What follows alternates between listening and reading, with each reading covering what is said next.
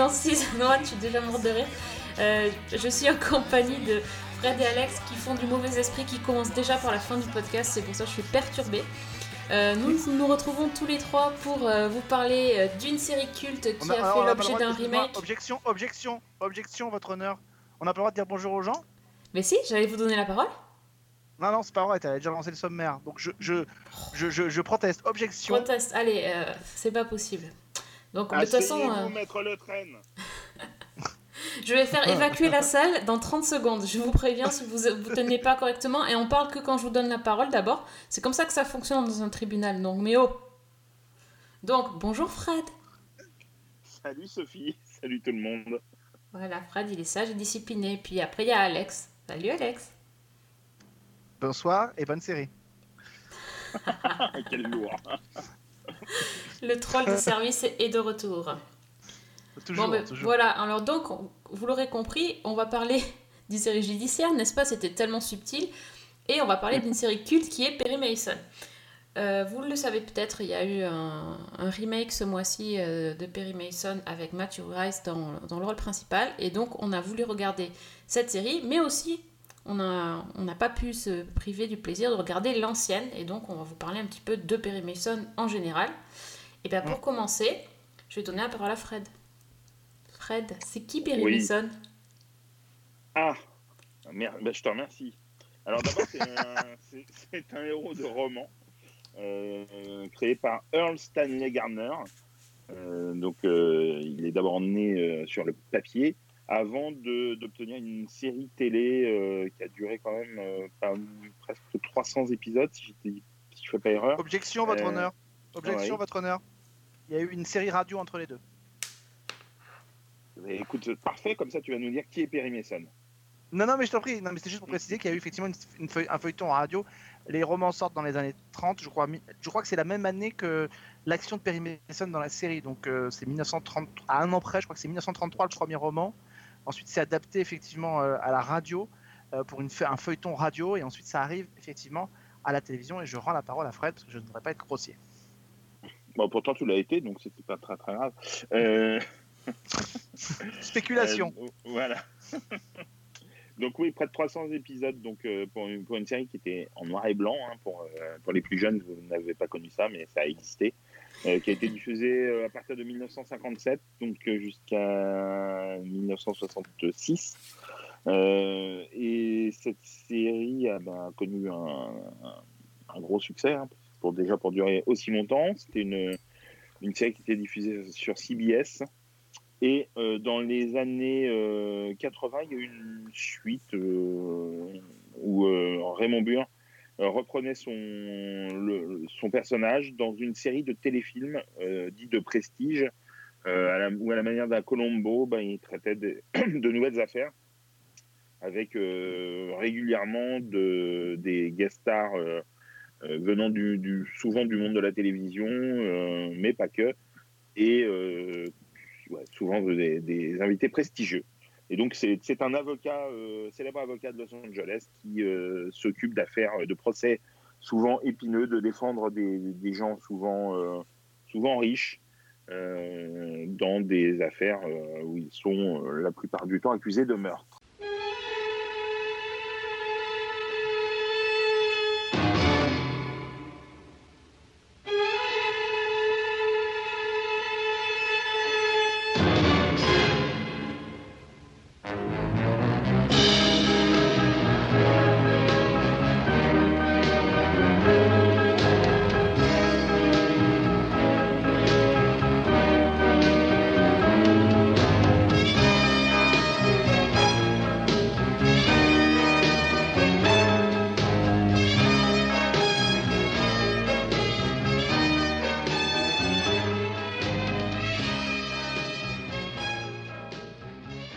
Refait un objection, mais il y a eu une autre série Perry Mason entre les deux.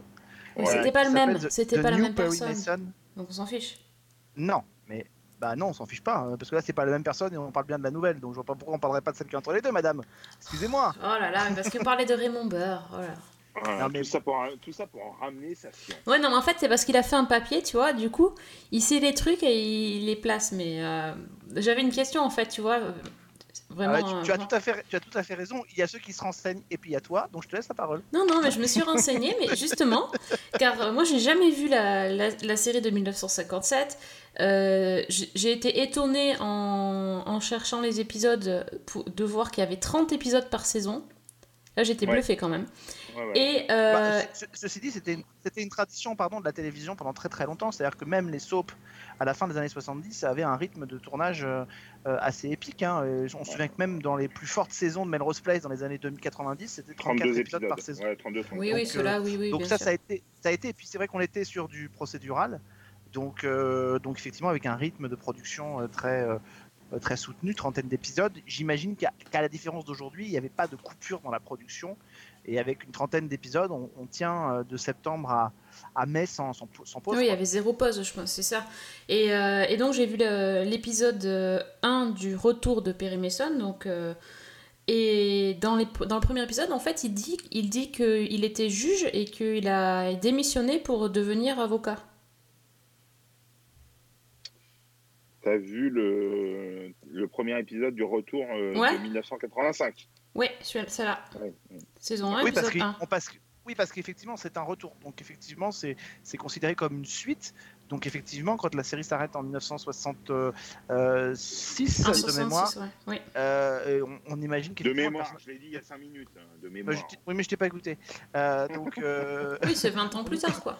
on imagine Ouais. qu'effectivement sa carrière a évolué, qu'il est devenu juge et qu'il il renonce euh, à la robe de juge pour devenir avocat pour défendre Della Street, puisque c'est elle qui est accusée. Exactement. Et ça, c'est une continuité qu'il y a entre les trois séries. C'est qu'effectivement, Della Street et Paul Drake figurent dans les trois séries. Euh, dans le retour de Perry Mason, c'est le fils de Paul Drake euh, qui, est, euh, qui, est, qui est là. Qui, Paul Drake Jr. Paul Drake Jr., euh, qui euh, était, alors, attention, on sort l'affiche, incarné par qui, Fred, dans la version de retour de Perry Mason? Parce que moi, je ne l'ai plus en tête. Euh, alors, il a été incarné par un acteur qui n'a William pas grand-chose d'autre. Voilà, merci. Mais c'est pas lui qui avait fait le film euh, de Disney Condorman, j'ai un doute?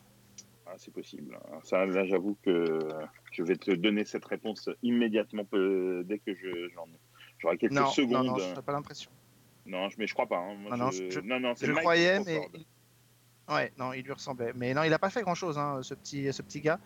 Et, Euh, après William Catt, il y a eu un autre personnage qui a pris euh, la suite, qui était interprété par euh, William Moses, qui, est- qui était un acteur de, de Falcon Crest. Voilà, et qui jouait Ken Malansky. Exactement. Exactement. Moi, j'ai revu le premier épisode de la série de 1957. Enfin, je l'ai vu parce que je l'avais jamais vu en fait.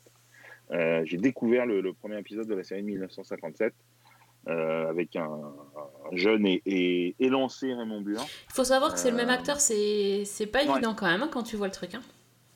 Euh, ouais, ouais, bah oui, là, il était euh, et. euh, Mais c'est aussi, c'est aussi la même actrice, c'est aussi Barbara Hale dans les deux. Exactement. C'est Donc, euh, c'est également Barbara Hale. Ouais. Ouais, tout à fait. Et ça, c'est vrai que c'est c'est plutôt, plutôt rare. donc, Ça, c'est cool, ouais. Voilà. C'est euh, dans. euh, alors, pour être tout à fait honnête, la série 1957 a vraiment vieilli. Mais il y a quand même un- une espèce de charme suranné. Les intrigues sont vraiment efficaces. C'est plus dans la mise en scène, c'est plus dans le. Comment dire Dans l'agencement des. euh, des intrigues, des scènes, du montage, que euh, le rythme est beaucoup plus lent que ce qui se fait, euh, même à partir de 1985. Mais euh, je peux pas dire que j'ai passé un moment désagréable. C'est plutôt, c'est un son charme vintage. Ça te laisse regarder euh, dès lors qu'on est un petit peu curieux de découvrir ce qui se faisait avant, parce que la télévision n'a pas commencé avec HBO.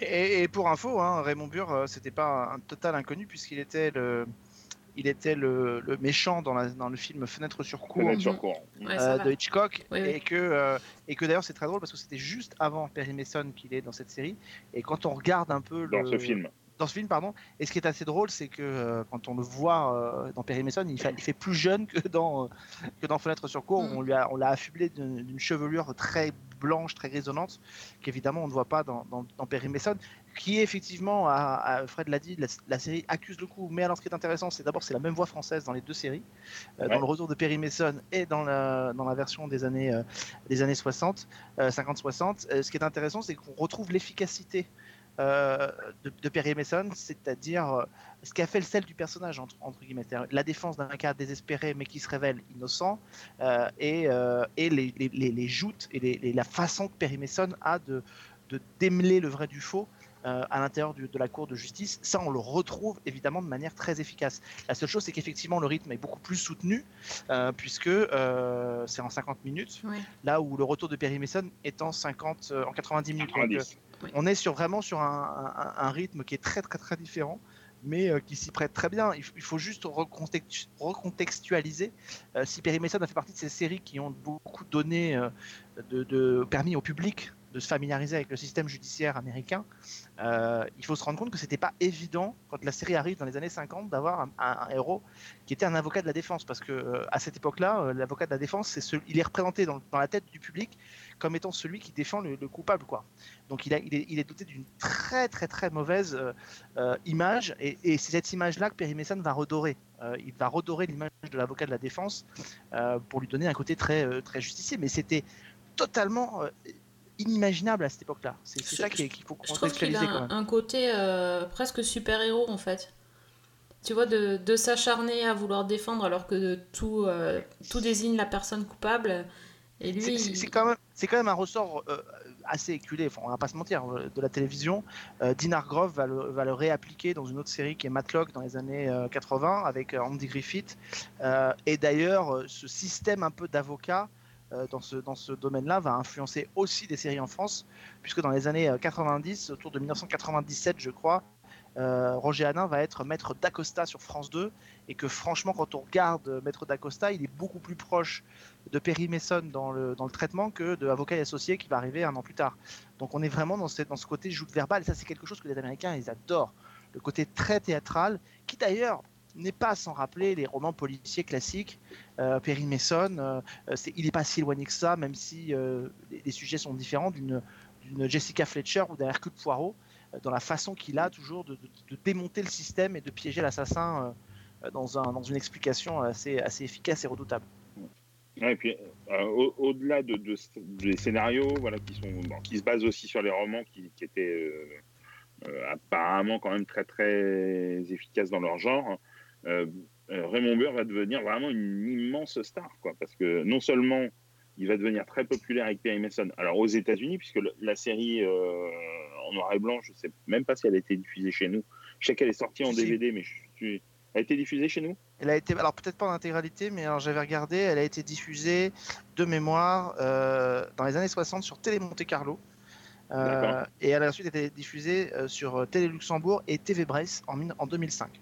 D'accord. Donc, euh, donc voilà. euh, Mais surtout, euh, il, il devient une immense star, surtout aux États-Unis avec cette série en tous les cas. Puis ensuite, surtout avec euh, L'Homme de Fer, où il va, euh, il va camper euh, Robert Dacier pendant huit saisons entre 67 et 75. Donc c'est vraiment un, acteur, quand il reprend le rôle de Perry Mason en 1985, un acteur de télévision ultra populaire. Et, et c'est pas un hasard parce que euh, on, en parlera dans le bloc-notes tout à l'heure, mais c'est lui aussi qui va être la figure, la, toute première figure d'incarnation d'une anthologie euh, de séries documentaires de la télévision américaine qui fait son retour en ce moment sur Netflix, qui s'appelle Unsolved Mystery. Euh, et euh, Raymond Burr est la première incarnation. Il va pas y rester très très longtemps. Il y a trois figures tutélaires de, de, la police, de, la série policière de la télévision qui vont incarner. Il y a Raymond Burr qui est le premier. Il y aura ensuite, il y a Robert Stack évidemment qui est le héros des Incorruptibles, et même Karl Malden qui est le héros des rues de San Francisco sera l'un des hôtes de cette collection. Mais Raymond Burr évidemment, et quand on lance une anthologie d'histoire policière comme euh, réelle, comme une Solve Mystery, évidemment on fait appel à lui parce que c'est une, c'est une star. Et quand il arrive dans Perry Mason en 85, effectivement on voit qu'il a évolué, il a changé physiquement, il est beaucoup plus massif oui, il est impressionnant. qu'il est dans la série. Il a une, il a une présence absolument Une stature. redoutable. hein. Ah ouais, non, mais c'est, même plus une stature à ce niveau-là. C'est, il y a un charisme. Je veux dire, quand il apparaît à l'image la première fois. Euh, alors, je trouve qu'on crache souvent sur les, séries- sur les versions françaises parce que c'est de bon ton. Mais la version française, notamment la voix de Perry Mason, elle est euh, une réussite totale. Moi, je l'aime, Oui. je l'aime beaucoup et, et je trouve que là, il y a une symbiose entre la voix de la voix de- qui, qui est, qui est faite à Raymond Burr. Je vais essayer de retrouver le comédien parce que Oui, c'est vrai qu'il est très bon. Moi, je l'ai vu en français et euh, j'ai trouvé que ça, ça passait très très bien.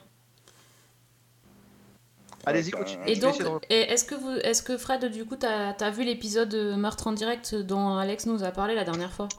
Alors oui, j'ai vu, euh, j'ai pas vu que celui-ci. En fait, j'ai vu le retour de Perry Mason, donc le premier Le premier, de quand- ouais, 1985 quand, quand il revient.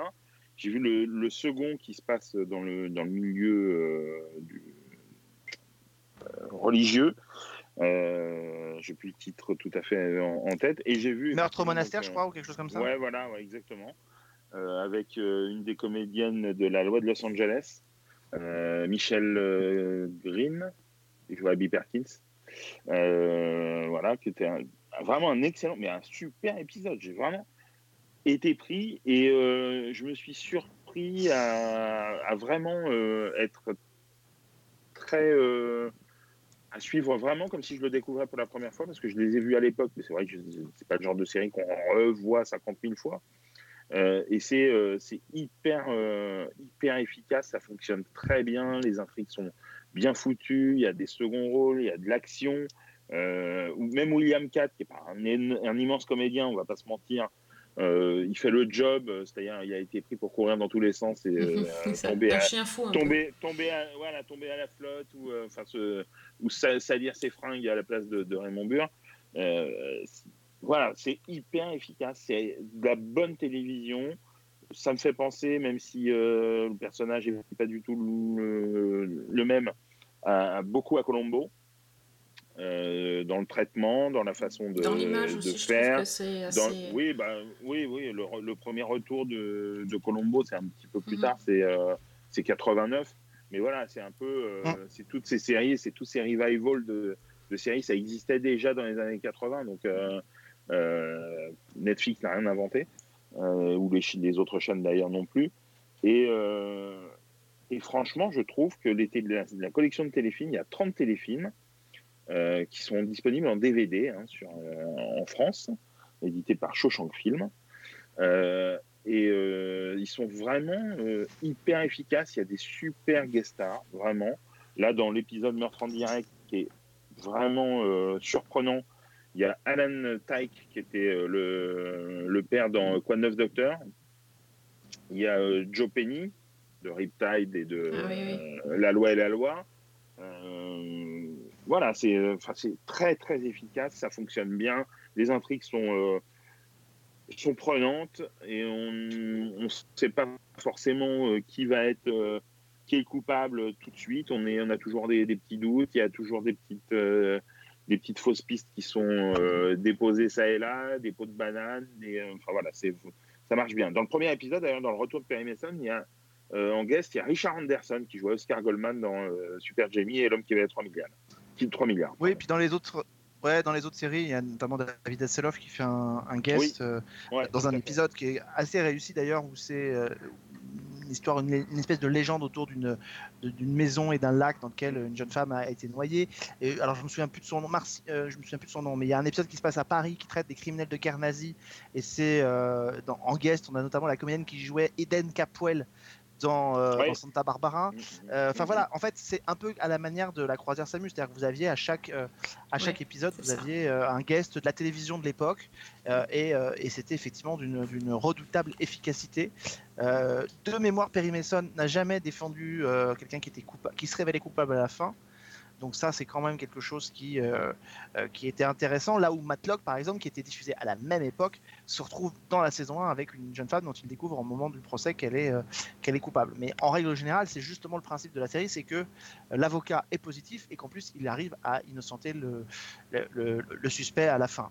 Tous ces éléments-là servent à mettre en place effectivement ce qu'on va dire après sur la nouvelle série.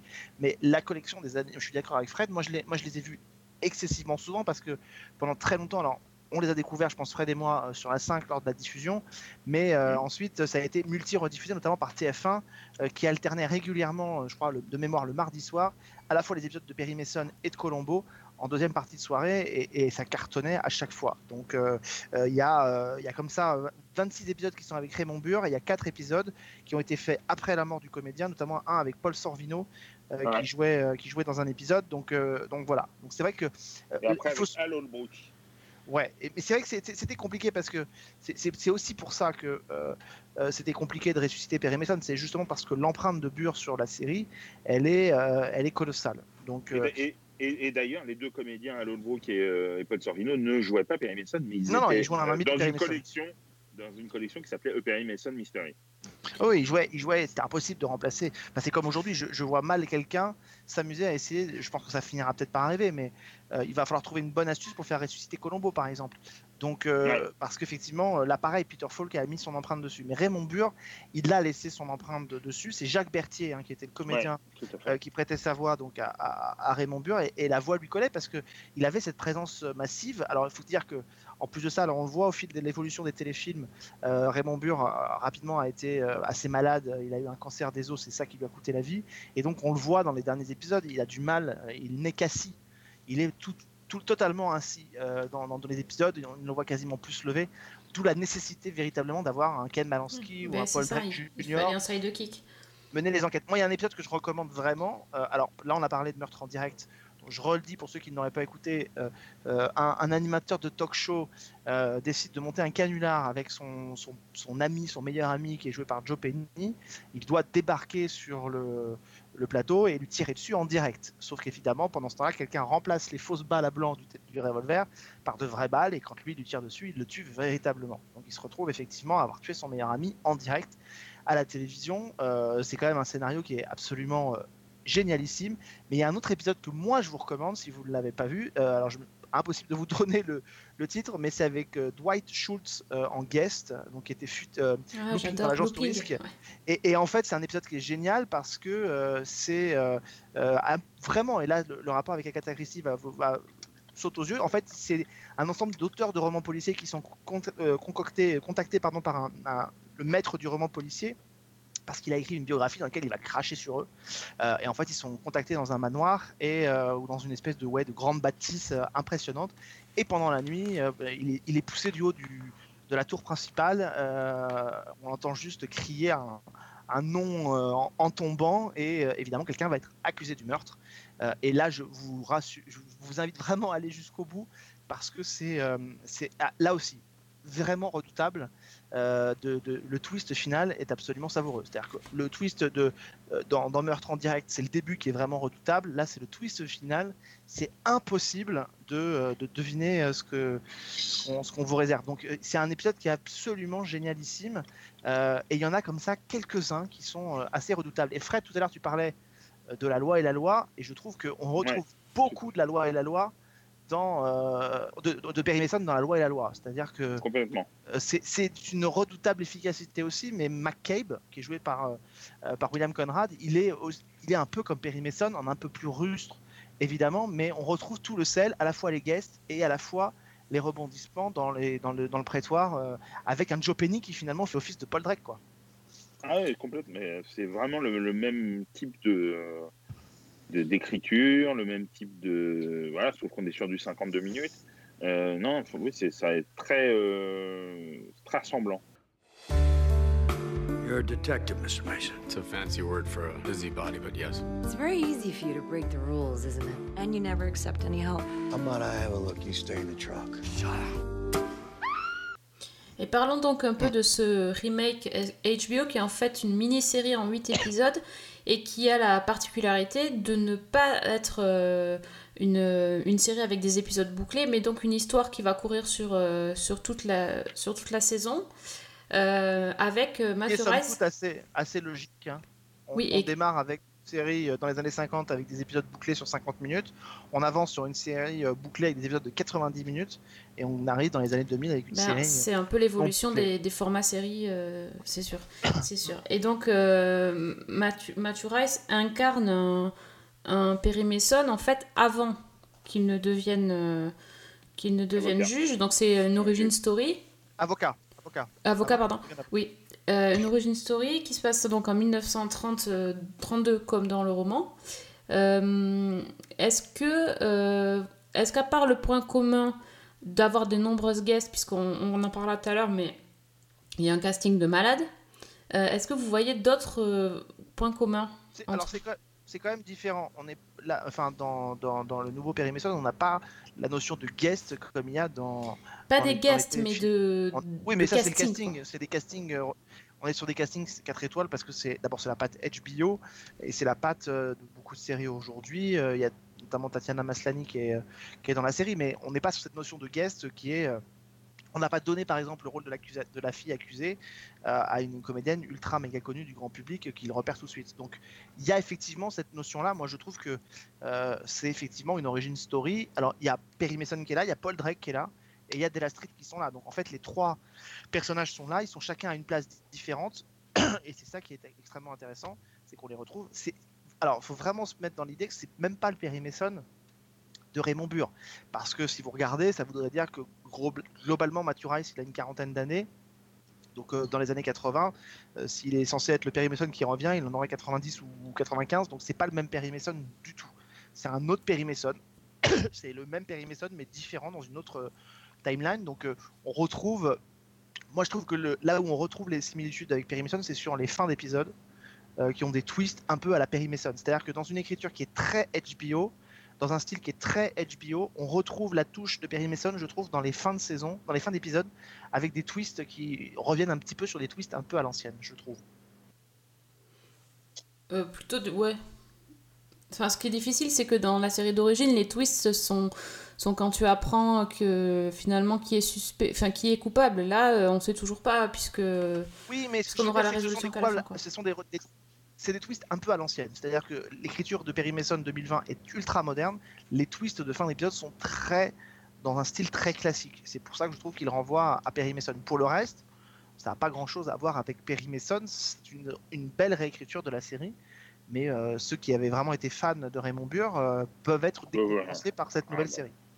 Oui, oui, ça n'a rien à voir à part le nom du personnage et euh, certains des, des- rôles euh, centraux euh, de la, des séries précédentes. C'est euh, une réinvention, c'est une réécriture. C'est extrêmement intelligemment bien fait. Euh, c'est euh, à mon sens, un peu le, au début. En tout, moi, j'ai vu les deux premiers épisodes pour l'instant. hein, euh, je n'en ai pas vu plus.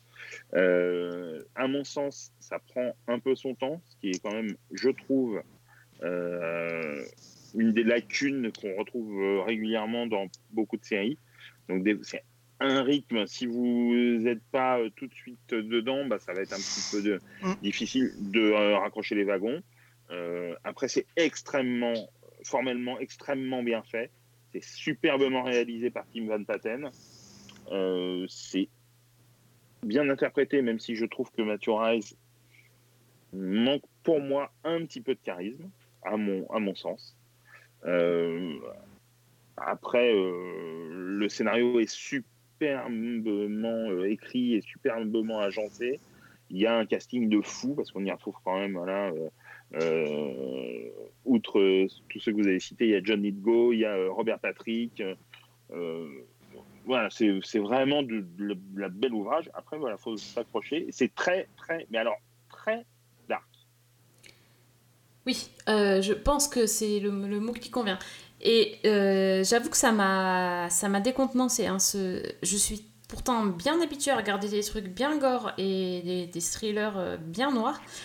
Mais là, je dois avouer que l'histoire donc qui est en fait l'en- l'en- l'enlèvement, enfin le kidnapping d'un bébé qui se termine de façon tragique, ultra tragique. Euh, et donc on, on va suivre le- l'enquête et on va suivre les parents qui vont être euh, accusés euh, euh, d'avoir organisé le kidnapping de leur enfant. Et on a des images sur ce bébé. Moi, je, ça m'a écœuré. Mais vraiment. Ça, et pourtant, je suis pas, pas fragile à ce niveau-là. J'ai trouvé que c'était trop. Alors, je sais pas ce si vraiment ils voulaient mettre euh, faire du sensationnalisme ou je sais pas, mais enfin les gros plans sur le corps du bébé, j'ai trouvé ça ultra glauque. J'ai trouvé euh, aussi que le fait que Perry Mason euh, aille à la morgue pour s'acheter des fringues, enfin pour piquer les fringues sur les corps des gens pour aller au tribunal, ça m'a. Euh, j'ai trouvé ça... Ouais, ça m'a vraiment choqué. Je, j'ai pas. Je, je trouve que c'est pesant, c'est lourd. Et euh, c'est un peu compliqué. C'est un peu compliqué, j'avoue, pour moi de regarder parce que c'est. Là, là, on atteint quelque chose qui est la limite du supportable. Donc, Ouais, euh, après, ça se passe- la, la période où ça se passe, c'est entre les deux guerres. C'est euh, Ouais, la Grande Dépression, c'est compliqué. voilà. C'est pas la meilleure période Voilà. de l'histoire américaine, c'est sûr. Voilà, voilà. il y a, y a d'ailleurs des flashbacks qui sont vraiment intéressants pour Oui. dessiner un peu la personnalité de, de Mason. Euh, ça, c'est vraiment bien foutu, je trouve. Euh, Ils sont, il ils y a sont très effectivement- très beaux. Enfin, très beaux, Ouais. bien réalisés, les, les Ouais, flashbacks sur la a- guerre. Après, voilà, c'est vrai que c'est euh, c'est dur, c'est euh, il y a des images euh, assez, euh, assez fortes. C'est quand même souvent la, la patte HBO. Mhm. Mais bon, je comprends qu'on puisse être choqué. Moi, c'est plus cette tendance qui m'agace un peu à vouloir euh, laisser infuser le, slow burning, hein, comme, on, dit, euh, qui, euh, des fois, moi, j'aime bien être agrippé tout de suite et rentrer dans le vif du sujet et d'un coup, quoi, pas, pas, mettre trop de temps. Après, je trouve que c'est extrêmement bien fait. J'ai évidemment hyper envie de voir la suite. Je suis un petit peu circonspect sur Rice, que j'adorais dans The Americans, mais je, je sais pas, je, trouve qu'il est un petit peu, euh, euh, un peu léger. Euh, après, l'empreinte de Raymond Burr est vraiment très très forte, donc il faut s'en détacher aussi. Mais euh, je sais pas, je, trouve qu'il y a un, y a un petit truc qui manque à mon, à mon goût. Est-ce que c'est pas aussi le fait qu'il n'ait pas encore rencontré Drake et qu'ils soient chacun de leur côté à faire leur enquête et qu'il n'y ait pas. C'est possible, aient pas reformé le duo C'est possible, mais tu vois, j'en suis à deux épisodes. Euh, Il y en a huit, je crois, Oui. euh, sur, sur la saison, enfin sur la mini-série. Euh, au bout d'un moment, il va falloir qu'ils se rencontrent, quoi. Donc, c'est peut-être dans le 3, mais euh, Oui, certainement, faut- mais bon. Oui. je veux dire, faut, voilà, faut que ça y est, qu'on y aille. Même Bah, s'il y a des oui. scènes euh, où on est, on est embarqué, on est pris et que c'est euh, et que c'est super bien fait et que je, je trouve ça très bien, encore une fois. Mais il y a un- De- cette tendance à prendre son temps au début qui, euh, à chaque fois, m'interpelle quand, quand je la vois euh, sur certaines séries et qui me, je me dis, putain, mais merde, faut pas y aller là. J'ai eu beaucoup de mal, moi, à rentrer. euh, Enfin, je sais pas si j'y suis rentrée vraiment, en fait, encore, mais euh, euh, moi, le premier épisode, euh, j'ai j'ai eu du mal à le finir. J'ai trouvé très très long et, euh, effectivement, je, je- je regardais, je contemplais les, les prouesses techniques parce que c'est vrai que c'est super bien fait, bien filmé. L'ambiance de film noir, elle, y est.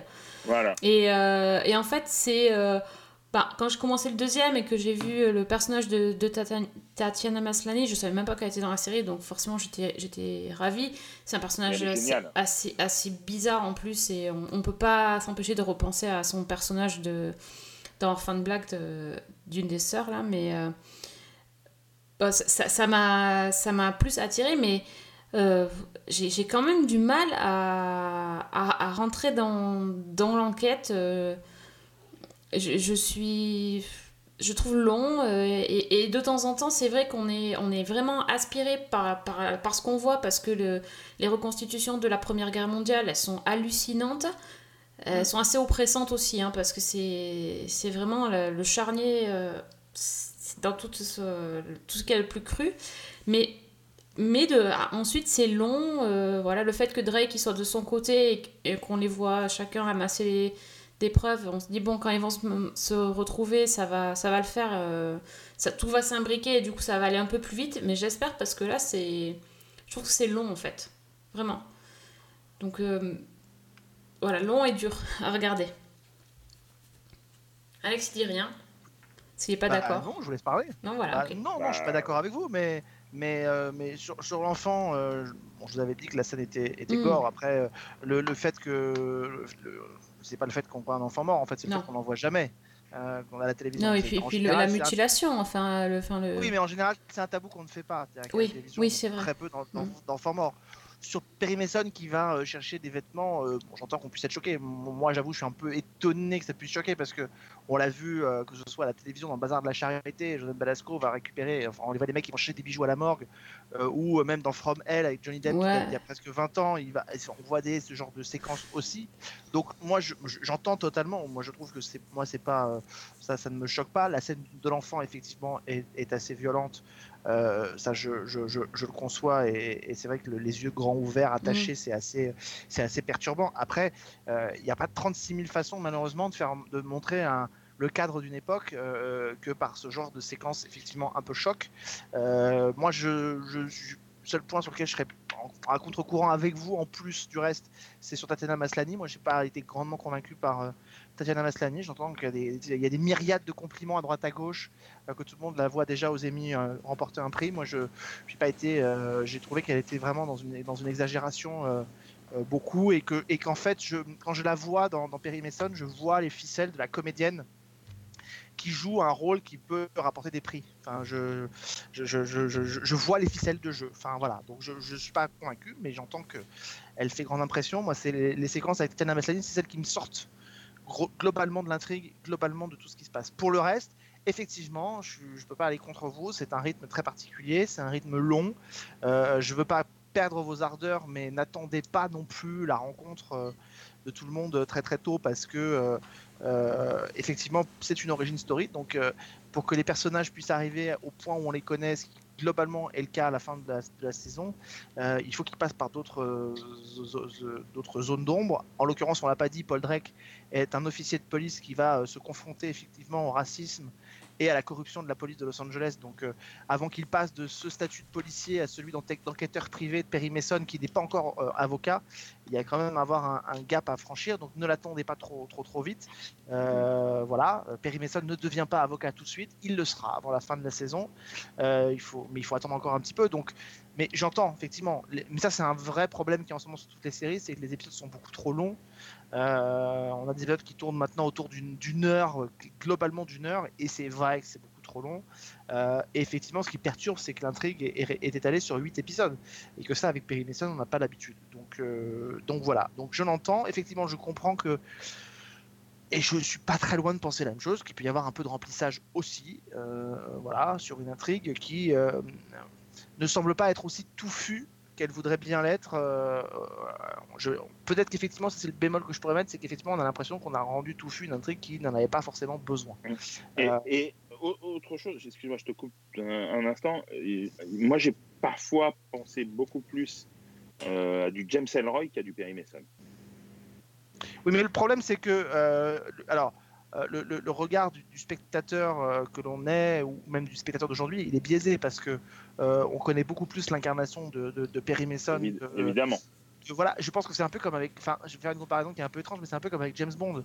Euh, on adore, euh, on adore Roger Moore quand il fait James Bond, pourtant, et, et- et en général, les fans aiment moins, par exemple, Timothy Dalton, et pourtant Timothy Dalton est plus proche de l'esprit d'Ian Fleming que, euh, que, que, que Roger Moore, par exemple. Donc, euh, euh, parce qu'effectivement, notre notre prisme, il est biaisé par le fait de ce qu'on a vu. Et, et je pense que je ne connais pas les romans de, de Perry Mason, mais je pense que Perry Mason de 2020 est peut-être plus proche de, des romans que ne l'était euh, la série de Raymond Burr qui rentrait dans un carcan et dans un cadre de, de fiction euh, formaté pour la télévision.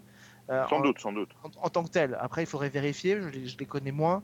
voilà. Mais, mais je pense que par contre, effectivement, quand on, on réadapte pour la télévision un personnage comme celui-ci, qu'on décide de partir dans une autre direction pour ne pas être prisonnier de l'adaptation et de l'incarnation de Raymond Burr, c'est une très très bonne idée, mais je pense qu'on ne peut pas faire l'impasse à un moment donné, d'une manière ou d'une autre, sur euh, le thème de la série. Pour moi, c'est le seul truc qui m'a manqué, c'est que j'aurais aimé à un moment donné entendre, euh, pas forcément hein, en générique, hein, mais entendre dans une, dans une petite introduction hein, le thème de Perry Mason revisité. Parce que, objectivement, Mythique. si on va chercher, si on va chercher Perry Mason, euh, on va, on va, et qu'on décide de le faire revenir aujourd'hui, on, on convoque quand même une image qui est plus celle de la télé que des romans.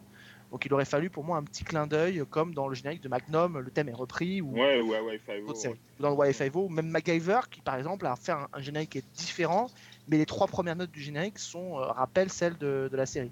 En, en Euh, fait, quelle, quelle que soit la qualité de cette série euh, HBO, on a un peu l'impression qu'ils sont allés chercher la marque Perry Mason, mais qu'ils n'en ont pas vraiment grand-chose à faire. Euh, qu'ils la, tordent et qu'ils la- qu'ils l'adaptent à, à- du noir euh, corbeau. euh, voilà, sur euh, ce, qui ce que n'est pas la série, même si c'est pas une comédie, hein, loin de là. Il n'y a, pas de à part le, fait qu'on reprend les mêmes personnages, qu'on les voit évoluer et qu'on les voit avant ceux que l'on connaît dans les précédentes versions. Moi, j'ai un peu l'impression que les créateurs de la série, les producteurs, dont Robert Downey Jr., euh, se sont dit tiens, c'est sympa, Perry Mason, ça peut faire une marque qui va fonctionner. C'est une marque qui a fonctionné de- à plusieurs époques. Euh, pourquoi ça ne marchera pas en 2020 Mais je suis pas sûr qu'il y ait un amour démesuré pour le personnage. Pas un amour Je dé- trompe, je démesuré. peut-être. hein. Démesuré, j'en j'en suis pas certain, mais ça dépend lequel en fait. Ça dépend lequel Perry Mason ils ont voulu, ils ont voulu adapter. Et il faut pas oublier un truc. Et je pense qu'on a le même, euh, on, on peut avoir le même problème avec une autre série qui est- n'a rien à voir, mais qui est, qui est Twin Peaks. C'est qu'évidemment, quand vous prenez un format qui a été créé par un- sur un network, qui a vécu, grandi sur un network et que vous l'emmenez sur une chaîne du câble, vrai. euh, il, est, il est forcément vous allez avoir autre chose. Et en plus, HBO aujourd'hui, c'est pas euh, faire offense que c'est dire que c'est pas euh, NBC ou CBS d'hier et que du coup, effectivement, elle doit répondre à, à un cahier des charges. Surtout que de, mémoire, Robert Downey Jr. devait être Perry Mason dans une précédente tentative euh, qui aurait dû être écrite, je crois, par Nick Pizzolatto euh, et que du coup, il en est devenu le producteur exécutif. Je pense qu'effectivement, si euh, lui, il avait été Perry Mason, il aurait peut-être été beaucoup plus proche du, du côté roublard qu'on a de la télévision. Euh, il n'est pas inenvisageable non plus qu'à HBO, moi je, moi je vous l'ai déjà dit, hein, j'ai adoré cette version, mais il n'est pas inenvisageable que des HBO, on ait un peu aussi une forme de, de gentil snobisme pour euh, la télévision en disant qu'on vaut tellement mieux que les autres que. euh, veut- moi, C'est un peu ce que je ressens, hein, mais euh, mais, mais moi, ça n'empêche que j'ai pris un, délicieux plaisir et que de toute façon, la deuxième partie de la série euh, renoue un peu plus avec ces séances de, de prétoire. Euh, voilà, donc euh, vous, les, vous les verrez de manière différente avec une relecture. Ce qui va être intéressant de voir, c'est ce que va en faire HBO. Est-ce que HBO va rester sur euh, une mini-série euh, bouclée, euh, événement euh, euh, et basta, ou est-ce qu'ils vont remettre Perry Mason en route euh, avec Matthew Rice Euh, Si c'est le cas, ce sera intéressant de voir ce qu'ils en font. En tout cas, vous pouvez euh, juger puisque la série est disponible en France euh, sur OCS. euh, un épisode par semaine, donc euh, ben c'est voilà, donc il n'y a plus, y a plus qu'à suivre. Fred, on en a encore pour 6 semaines avant d'avoir la résolution de l'énigme. Donc on en a pour tout l'été. On non, en je- reparlera je vais peut-être à la fin. que- Bah oui, moi Oui, aussi, oui, je vais Je regarder. vais bien regarder, j'ai trouvé, j'ai trouvé ça très très bien foutu. Après, voilà, il y a des, des petites réserves. Je peux pas dire que j'ai euh, surkiffé et adoré euh, euh, comme j'aurais aimé. Bah écoute, on en reparle dans 6 semaines. Et alors- On fera un bilan. Et juste, Oui. et juste pour revenir à la série dont on parlait tout à l'heure, Perry Mason, euh, la collection de téléfilms. Alors, pour info, l'épisode avec David Hasselhoff dont je vous parlais, qui est vraiment réussi, s'appelle La Dame du Lac. Oui. Euh, et qui a un épisode, et Fred faisait le lien avec Colombo, et je trouve qu'il a, il a évidemment raison. Euh, il y a un épisode qui s'appelle Le Cercueil de Verre, euh, qui est un spectacle de magie qui tourne mal. et qui évidemment là aussi rappelle des épisodes de Perry Mason puisque il y avait un épisode de, De Mason- de. Columbo, pardon et il y avait un épisode de Colombo aussi où il y avait une histoire de magie avec un tour qui tourne mal et tout. Donc voilà, qui était donc les, Avec les- Anthony Zerbe.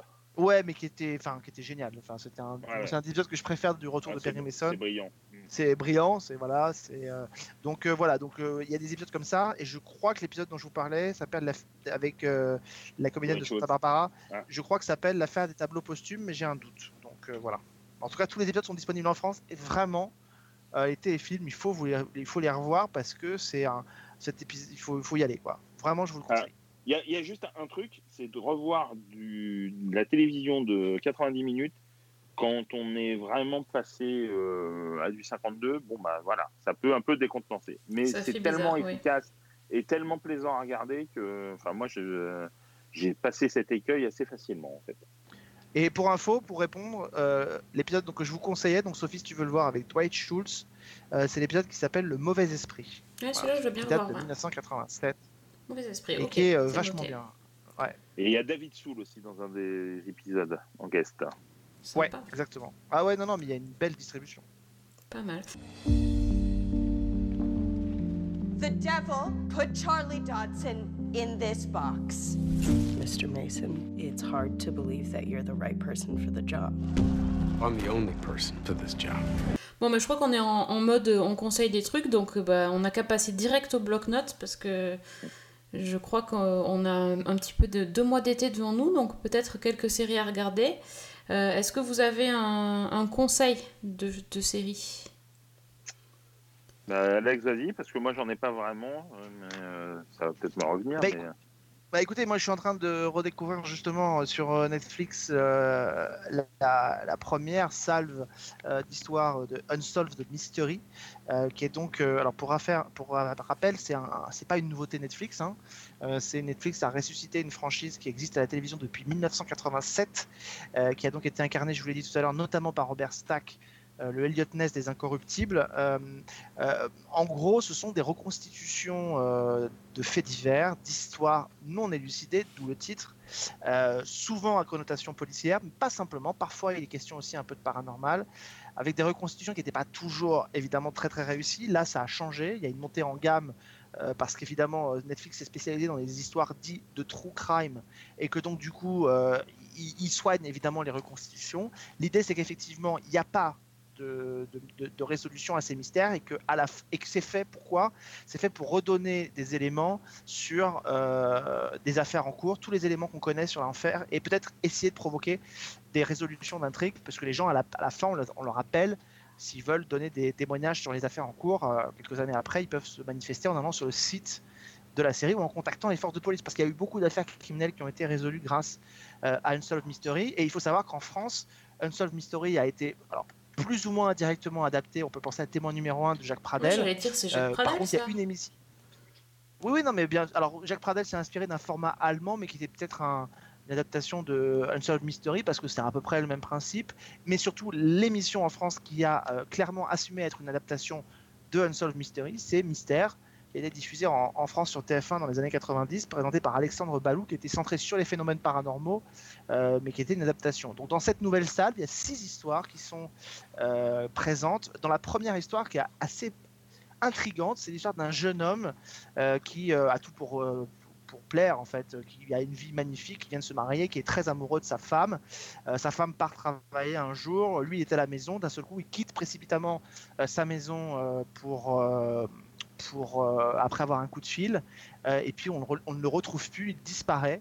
On arrive à retracer sa trace, on est à Baltimore, on arrive à retracer sa trace jusqu'à un grand hôtel de Baltimore qui est très réputé qui s'appelle l'hôtel Belvedere et pour une raison X ou Y, quelqu'un finit par arriver sur le toit de l'immeuble. Et là, il découvre en contrebas, dans, un endroit assez peu, accessible, un endroit reculé euh, qui ne sert plus, qui est désaffecté, un trou dans le, dans le, dans le, dans le toit, beaucoup plus bas. Il décide d'y aller. Et là, il découvre le corps du jeune homme qui est. euh, qui est euh, à l'intérieur depuis une huitaine de jours, euh, qui a évidemment été, qui, qui est évidemment décédé. Et donc l'idée, c'est de savoir d'où il vient. Quoi. On n'arrive pas à trouver d'où il a pu tomber. Ça ne répond à aucune logique par rapport au cadre dans lequel il est. Bref, il y a une enquête, il y a des suspects, euh, notamment à l'intérieur de sa boîte dans laquelle il travaillait, qui était à proximité de cet hôtel, et on essaie de savoir ce qui, euh, ce qui a pu se passer. Est-ce que son, il aurait découvert quelque chose sur l'hôtel, sur la boîte dans laquelle il est, qu'on l'aurait tué pour ça? Voilà, il y a cette histoire-là. Il y a l'histoire d'une jeune femme euh, assassinée, une jeune femme, une coiffeuse qui est assassinée, et on ne sait pas par qui. Alors, ce qui est assez terrible, c'est qu'en fait, toutes les structures de chaque épisode vous présentent au début les personnages, ensuite on rentre dans le fait divers.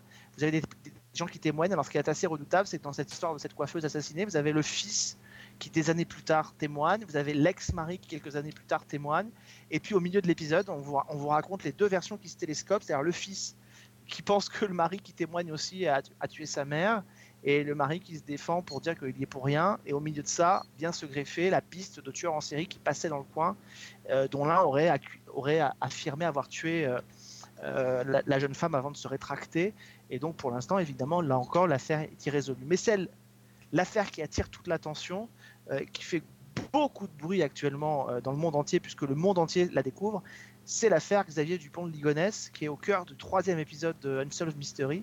Euh, alors évidemment, le téléspectateur français ne découvrira pas grand-chose dans cet épisode-là. Par contre, effectivement, dans le monde entier, euh, les gens la découvrent, cette affaire, et se passionnent pour cette affaire Dupont de Ligonnès, au point que maintenant, les internautes, beaucoup d'internautes ont pris les choses en main et n'ont qu'une envie, c'est de retrouver Dupont de Ligonnès. Euh, donc il y a des grandes enquêtes qui se mettent en route euh, dans le monde entier sur les réseaux sociaux pour essayer de retrouver Dupont de Ligonnès. Donc, voilà, donc c'est assez fascinant parce que évidemment il y a une ambiance qui est lourde dans chaque épisode. J'avoue que c'est assez bien constitué. On n'est plus dans le côté cheap qu'on avait avant. La musique du générique vous plonge tout de suite dans l'am- dans l'ambiance euh, assez, glauque. Il n'y a plus d'hôtes ça c'est assez intéressant. Là où il y avait avant des. euh, je crois que dans les années 2000, quand la série est arrivée sur le câble, Matthew McConaughey a été un des hôtes de cette euh, émission.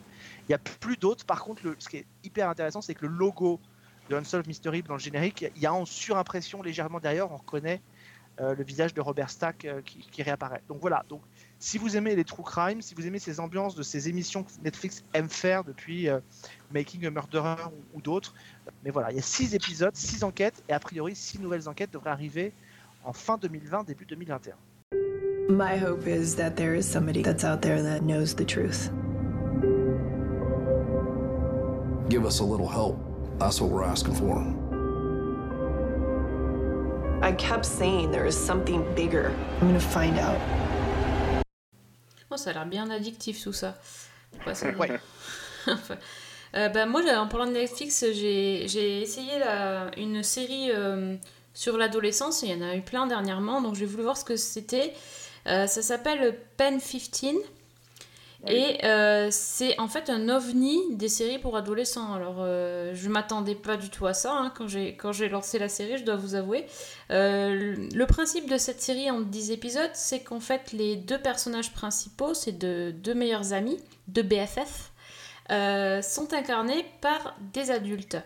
Mais des adultes adultes, c'est-à-dire que les deux actrices qui s'appellent Maya Erskine et Anna Konkel, elles ont 33 ans et elles, in- elles incarnent deux, euh, deux gamines qui sont en quatrième, qui rentrent en quatrième en fait et qui euh, décident que bah ça y est, ça va être euh, la révolution. Elles, sont enfin grandes et, elles vont vivre plein d'expériences. Bon, sauf qu'en fait, c'est les, deux filles en question, c'est un peu les, je sais pas si on dit au féminin, mais les loseuses. De, de, leur, euh, de leur collège.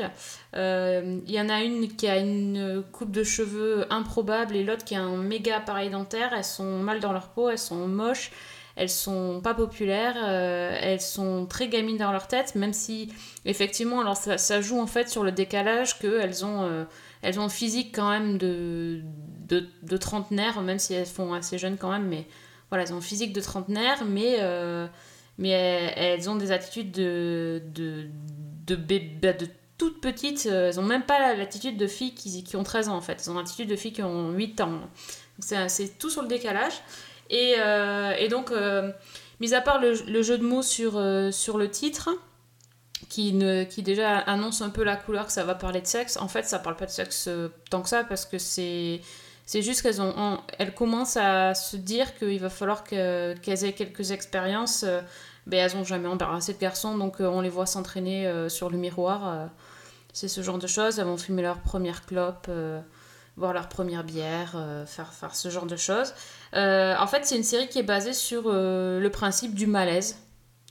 En gros, c'est ça. C'est, euh, ben, du coup, c'est hyper bizarre parce qu'on les voit en train de, d'essayer de draguer euh, un mec de leur classe. Mais bon, comme tu sais qu'elles ont 30 ans et que ça se voit, c'est hyper glauque, quoi.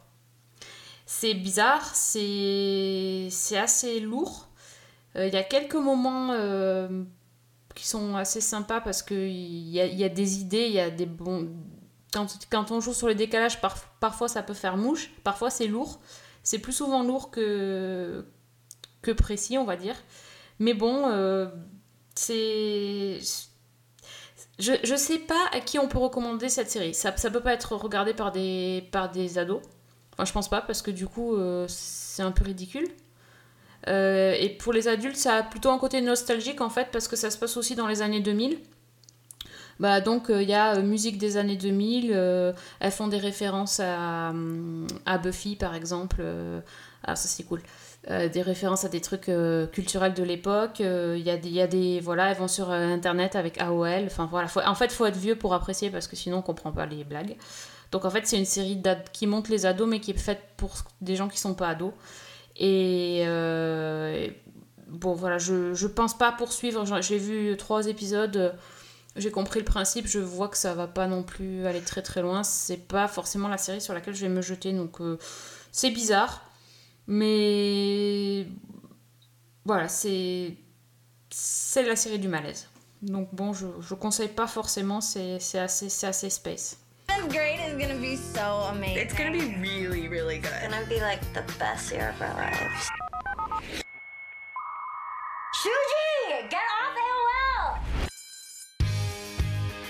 I feel like we should make a pact. Let's like do everything together. Yeah, no doubt, like all our first together, like our first kiss. Bon, je sais pas si vous avez vu ça, mais bon, si on veut voir une série Non. sur les ados, ben on regarde Euphoria, euh, on regarde Sex Education, ou euh, encore mieux sur les premières fois, ben justement mes premières fois, qui vient d'être renouvelée pour une saison 2. Yeah Ça c'est cool, voilà, plutôt que, plutôt que Ouais. Pen 15. Je- Qui est une série Hulu, hein, je crois, à la base. C'est une série Hulu, oui, c'est ça. C'est ça, c'est ça. Qui est diffusée par, euh, par Netflix, mais, mais qui est une série. Ouais. Ouais. Non mais je suis un peu, je suis un peu, euh, je suis un peu, euh, je sais pas tout ce que j'ai trouvé, tout ce que j'ai regardé cette semaine, c'est, j'ai pas aimé, tu vois. Et j'ai, j'ai regardé une fameuse série, Alex. Rappelle-toi, il y a un an, tu nous en parlais. Cette magnifique série Riff avec Poppy Montgomery. Oh là là, putain, Ah, c'est pas moi, c'est pas moi qui vous en ai parlé C'est pas parce toi. que je l'ai pas vu. C'est pas toi qui en a parlé? Non. Je suis sûre on en a parlé non, je l'ai avec quelqu'un, mais je sais pas avec qui. Alors c'est pas toi, bon tant pis. C'était, l'autre, je ne sais pas. L'autre animateur la du podcast. Ah bah, je ne sais la pas, je- bande-annonce suffit à elle-même. hein. Eh ben écoute, je te conseille vraiment pas de regarder parce que je pense que tu vas détester. Honnêtement, la c'est mauvais. Et ça, ça a cartonné ce- cette série. 17% Ça a de part de marché. ouais, sur M6. 17% Ouais, ça a de part de marché. J'avais l'imp- j'avais l'impression de voir une bande-annonce de Agence Acapulco. Exactement. Oh oui, elle ressemble à Kat dans Agence Ceci dit, Acapulco.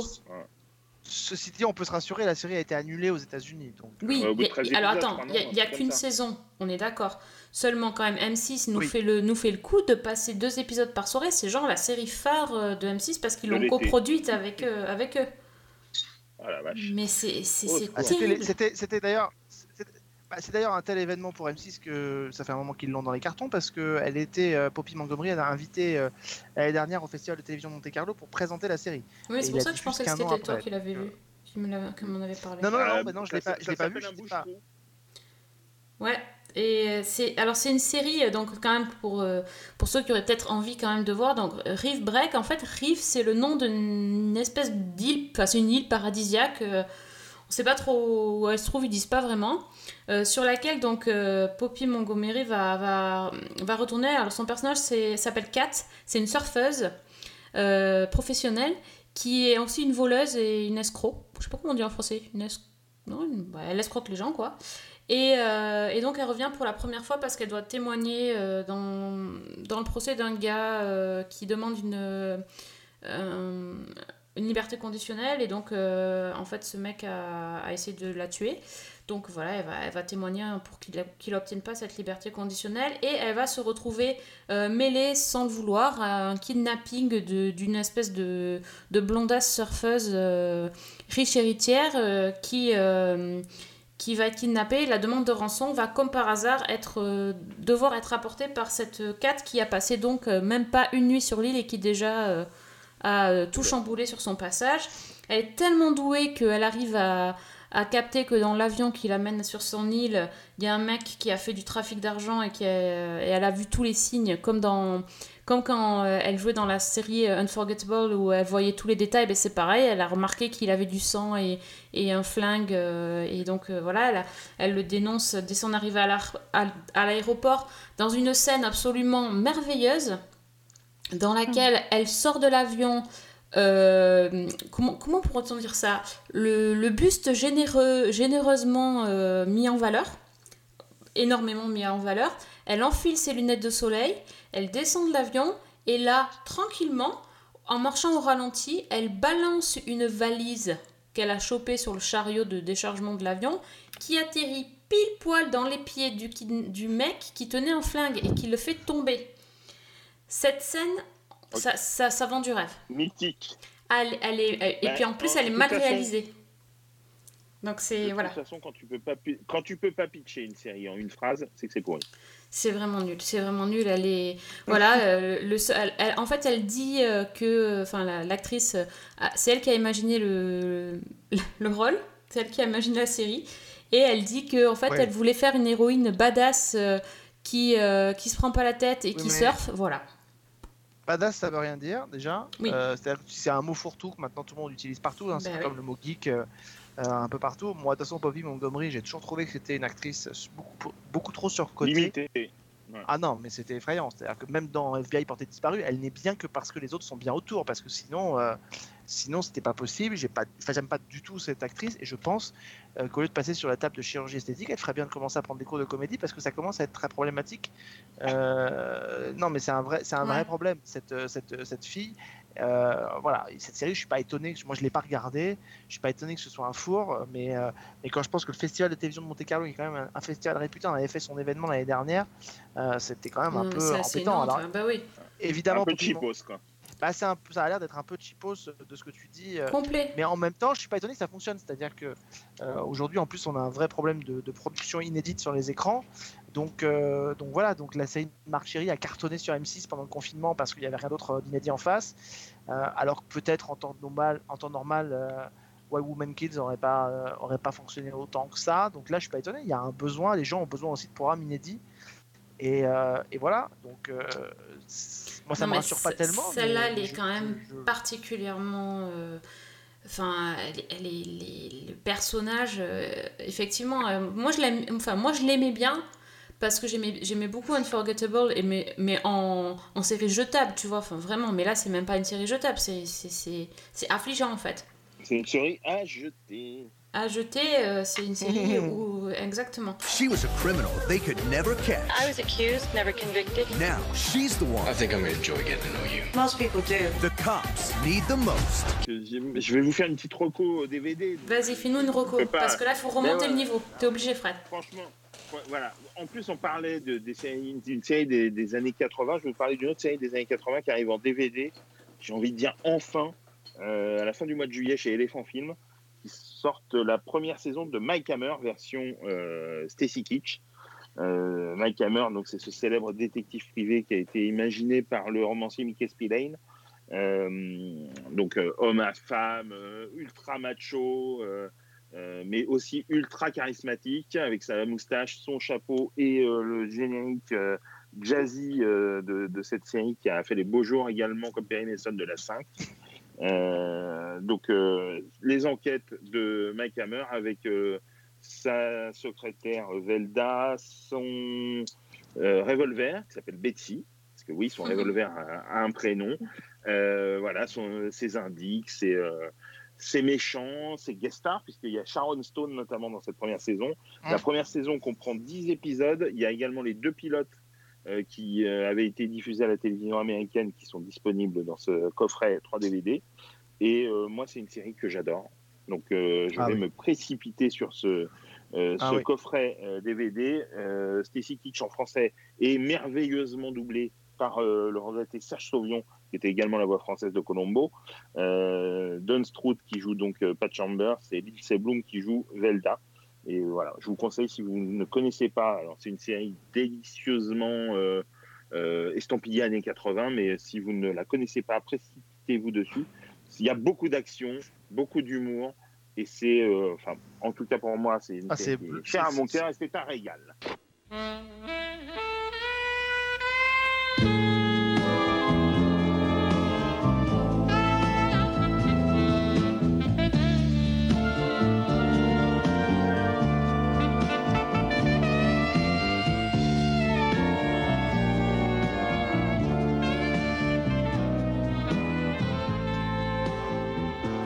Non, non, moi je, je plus sois. C'est- C'était un, un des, un des très très grands souvenirs de, de la 5. euh, euh, ce qui est intéressant, c'est qu'elle est- elle est un peu dans cette même couleur euh, de, de, de- de ton que euh, une autre série de la 5 qui est sortie aussi en DVD qui s'appelait Pareta. Euh, Ouais, on tout est un fait. peu dans ce registre-là, c'est-à-dire euh, à la fois Si, c'est et si privé- je dis pas de bêtises, euh, Robert Blake est doublé également par Serge Sauvion dans Barretta. Exactement, c'est exactement le même acteur. Et on est dans, cette, euh, dans, ce- dans ce New York qui n'a pas encore été euh, épuré par euh, notamment euh, le maire, je crois que c'est Rudolph Giuliani dans les années 90 avec le, la ça. politique de tolérance zéro. Donc on est dans un New York qui, est, euh, qui craint, on est dans un New York euh, où euh, les grands axes sont, sont fréquentables mais où les petites ruelles, il vaut mieux pas s'y arrêter à la tombée de la nuit. Enfin, on est dans un, dans un New York qui est sombre, qui est glauque, mais il y a une ambiance délicieuse. Euh, C'est-à-dire que dans le sens où euh, vous avez cette voix off de Mike Hammer qui accompagne Génial. À l'an- à l'ancienne euh, les, les- les privés. Euh, effectivement, je suis d'accord, Stacy Kitsch euh, a un charisme de malade. Euh, c'est d'ailleurs c'est intéressant, il reprendra le rôle dans les années 90 dans une dans une autre série euh, Mike Hammer. Alors, petit détail qui alors franchement ne vous précipitez pas pour l'avoir. Là aussi comme Perry Mason, il y a eu un remake dans les années 4, 2000 je crois et c'est Rob Estes qui jouait le rôle de Perry Oh, Mason. moi j'ai vu. Et, c'est Pamela Anderson qui jouait le rôle de, de Velda. Velda, ouais. Donc C'est ne- une ne- catastrophe. C'était une catastrophe. Donc la sauf voir, Rob par Estes, contre, bien sûr, mais ça c'est. Enfin, la, Non, non, la mais- quatrième, la quatrième série dont tu parles avec Stacy Kitsch était nulle aussi. euh, où, euh, il Elle était nulle aussi. ouais. euh, ouais, c'était franchement mauvais. Par contre, cette série-là qui sort en DVD, donc de 10 épisodes, et le retour de Mike Hammer qui avait été diffusé à l'époque sur Canal+, euh, qu'il n'y a pas beaucoup, beaucoup d'épisodes, euh, mais euh, voilà, ces deux séries-là, espérons qu'Elephant sortira le retour de Mike Hammer par la suite. Euh, mais ça, c'est un, pour moi, c'est un bonheur que ça soit disponible en DVD, et je- j'ai hâte que euh, bah, qu'on soit au 29 juillet. Oui, parce qu'à la différence de, de Elephant qui a déjà sorti effectivement euh, aussi euh, euh, K2000 qui vient de sortir en Blu-ray, Ouais, ouais. Mike Ham- euh, ou les ou les deux flics à Miami ou Hulk qui étaient, avait- ils avaient déjà eu des sorties euh, au préalable. Euh, Mike Hammer en a eu, je sais même pas s'il y en a déjà eu une. Euh, et c'est vrai qu'en plus de ça, c'est pas une série qui a été. alors, il y a un DVD où il y a les deux pilotes qui, sont proposés dans le coffret qui existent. Moi, je l'ai, hein, euh, avec euh, si tu, euh, si tu me tues, je te tue et il pleut des cadavres. Les deux, les deux pilotes là, étaient déjà sortis en DVD il y a quelques années. La saison, la série 4, euh, qui est vraiment pas bonne, est également disponible. Elle est sortie, euh, oui. elle Ouais, est ouais, sortie en DVD. Ça, je, je l'ai aussi. Bon, c'est pas ma ma meilleure prise de guerre, mais, mais les deux autres, je te confirme, elles sont inédites en DVD. Et puis surtout, c'est une série qui, à la différence de K2000 ou d'autres, n'a pas n'a été très peu rediffusée. Donc, euh, du coup, il y a cette espèce de de- de- d'ancienneté qui, qui fait plaisir à voir. Moi, je sais que grâce à Fred, Ah ouais. j'ai redécouvert aussi les épisodes d'une série qui était sortie en DVD seulement les deux premières saisons, qui, sont, qui est canon. euh, de Mm. redécouvrir la, la, la, la jovialité de William Conrad dans cette série euh, très différente de ce qui va être dans La Loi et la Loi. Moi, ça me, ça me plaît beaucoup. Donc, effectivement, il faut aller vers ce patrimoine-là parce que c'est évidemment extrêmement intéressant de redécouvrir. Mike Hammer, c'est un petit bijou. Moi, j'aimerais, j'espère qu'Elephant le fera à un moment donné, j'adorerais qu'Elephant euh, édite aussi, par exemple, les Matthew Stone parce que, euh, Oh là là. euh, parce que voilà, on peut la critiquer cette série, mais moi, je trouve que cette série, moi, m'a- vraiment beaucoup plu. euh, euh, dans Je les pense années que nous 80, il y sommes a- les deux, les deux plus grands fans au monde de cette série, de toute façon. Euh, Je, je, je crois, et je crois pas qu'il y en ait beaucoup euh, qui, qui, la, qui la regrettent, mais moi j'adorais Matthew Stone. Euh, voilà, il y a des séries comme ça qui, en fait, elles ont toutes un peu. On parlait de Perry Mason tout à l'heure, mais en fait, Matthew Stone, euh, La Loi et la Loi, toutes ces séries-là baignent un peu dans un- un- une atmosphère, un univers particulier qui est assez semblable.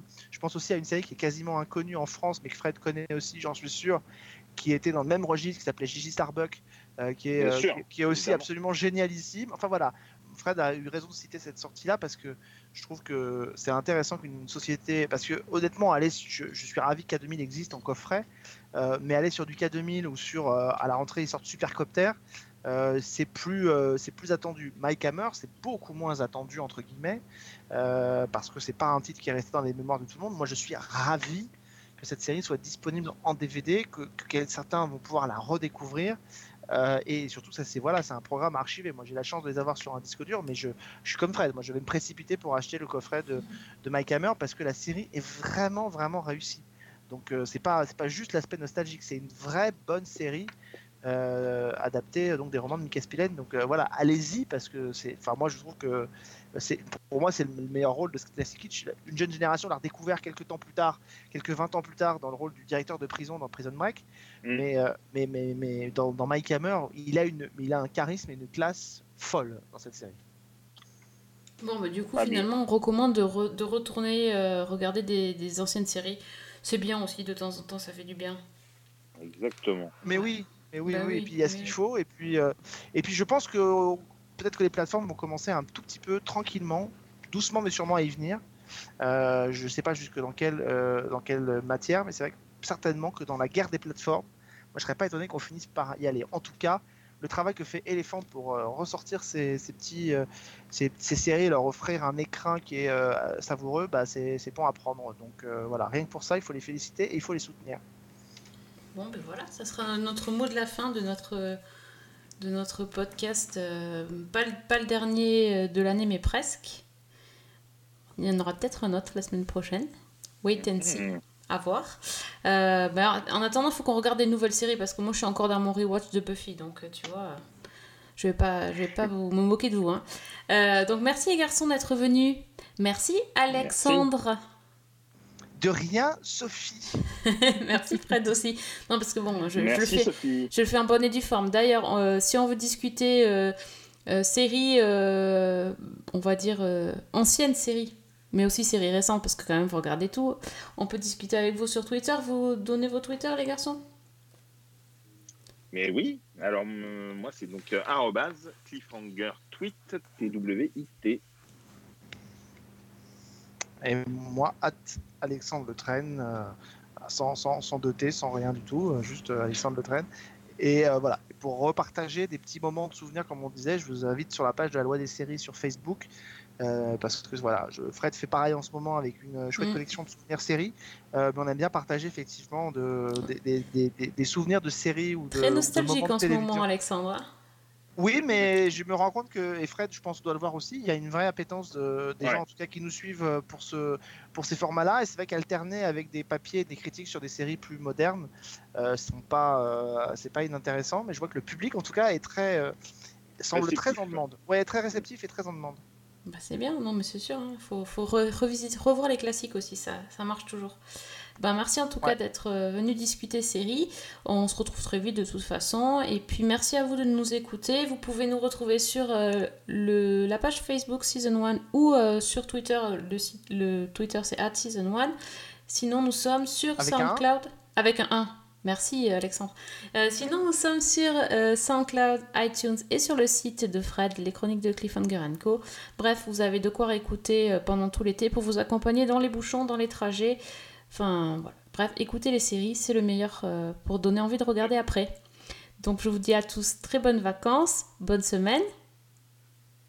Bonne série, il est parti. Moi, je- Non, moi, je l'ai dit au début. Non, il fait, va. la- il fait le rebelle. En fait, il a dit au début, donc du coup, il le redit pas à la fin. Vilain. Ah, vilain. Euh, Don't mean a thing if it ain't got that swing. Do what, do what, do what, do what, do what, do what, do what, do what. Don't mean a thing, all you got to do is sing.